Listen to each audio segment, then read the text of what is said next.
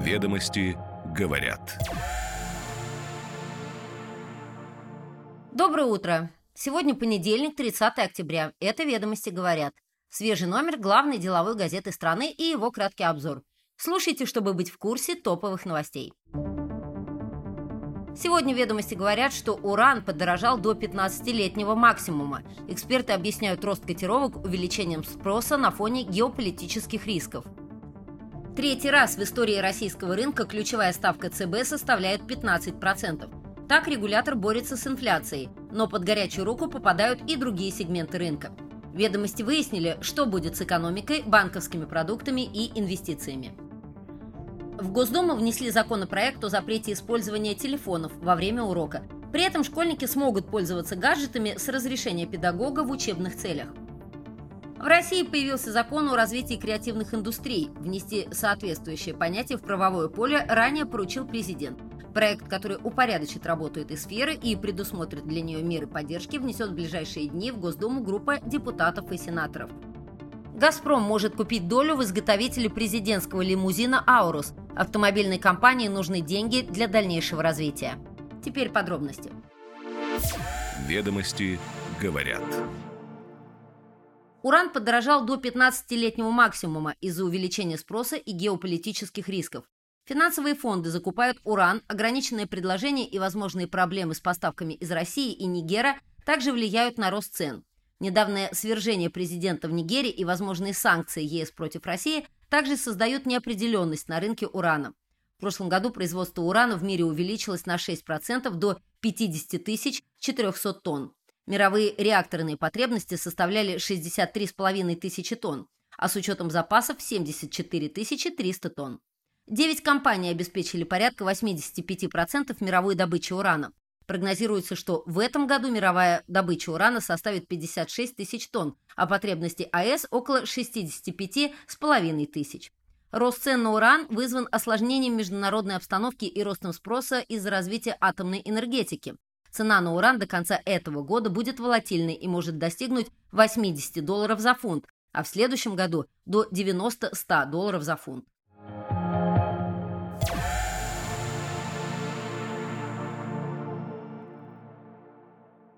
Центральный банк России принял решение повысить ключевую ставку до 15% в целях борьбы с инфляцией.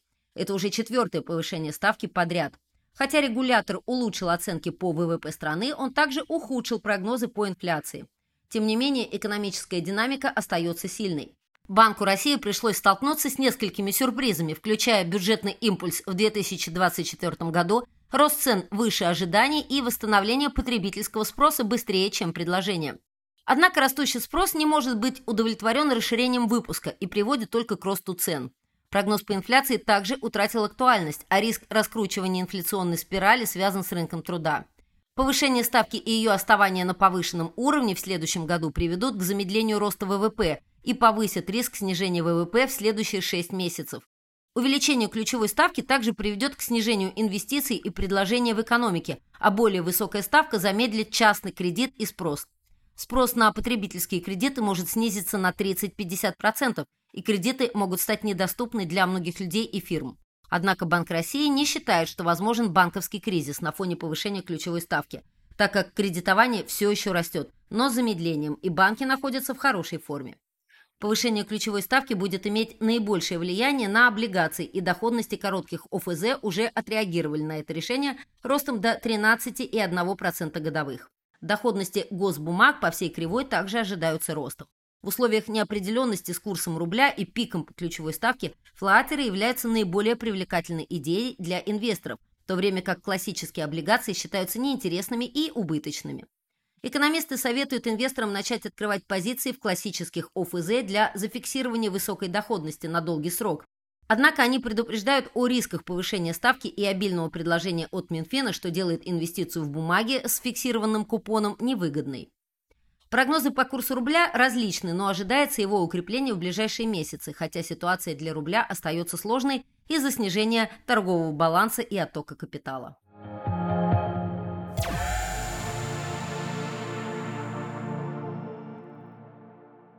В Госдуму был внесен законопроект, который предлагает запретить использование телефонов во время уроков.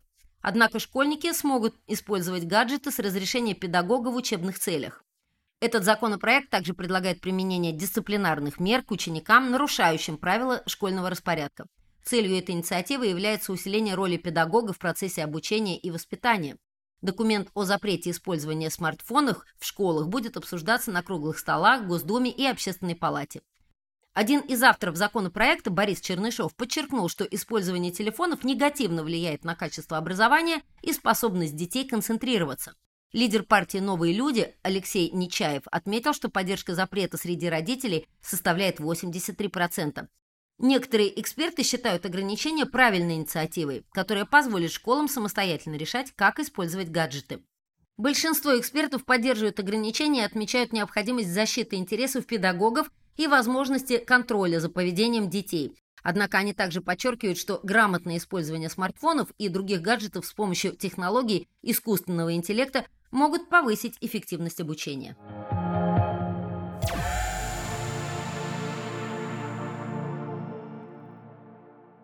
В России готовится закон о развитии креативных индустрий, который предусматривает введение соответствующего понятия в правовое поле.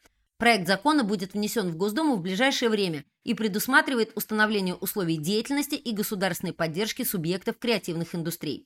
Конкретные меры поддержки не указаны, но их могут осуществлять как федеральные, так и региональные органы власти. Для получения поддержки субъектам креативных индустрий необходимо будет соответствовать ряду условий, включая наличие регистрации на территории России, осуществление деятельности на территории России, осуществление видов креативных индустрий и включение в единый реестр субъектов креативных индустрий. Основные полномочия по реализации этой инициативы будут переданы регионам. Законопроект объединяет производителей креативных индустрий как единый субъект экономической деятельности, что является признанием для представителей данной отрасли.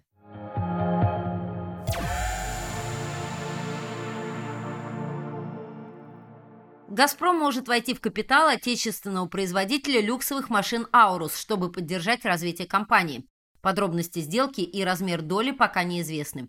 Ранее «Газпром» уже сотрудничал с брендом «Аурус», представляя вертолет и бизнес-джет на основе российского самолета. Вопрос о сделке будет рассмотрен на заседании Совета директоров «Газпрома». В мае этого года Минпромторг, Объединенная судостроительная корпорация и «Газпром» подписали соглашение о намерениях по взаимодействию и сотрудничеству для реализации проекта «Аурус Марин». Этот проект предусматривает создание судна премиум-класса длиной 20-40 метров. Дизайн проекта должен быть готов не позднее конца следующего года.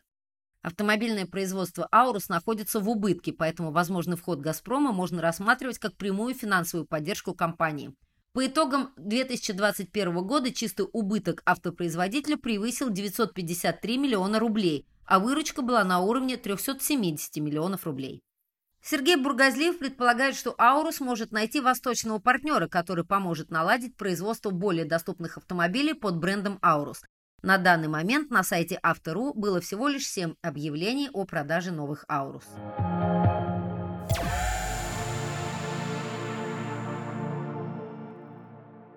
Росрыболовство в середине октября провело новые аукционы по квотам на 50% объема добычи краба на Дальнем Востоке на 15 лет.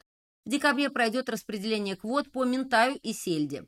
Росрыболовство также готовит программу перераспределения рыболовных участков, закрепленных за пользователями для введения промысла лососевых. Зачем понадобилась реформа отрасли и как идет распределение квот по новым принципам, в интервью «Ведомостям» рассказал глава Росрыболовства Илья Шестаков. Ведомости говорят.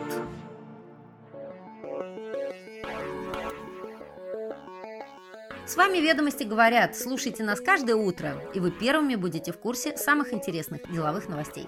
Хорошего понедельника!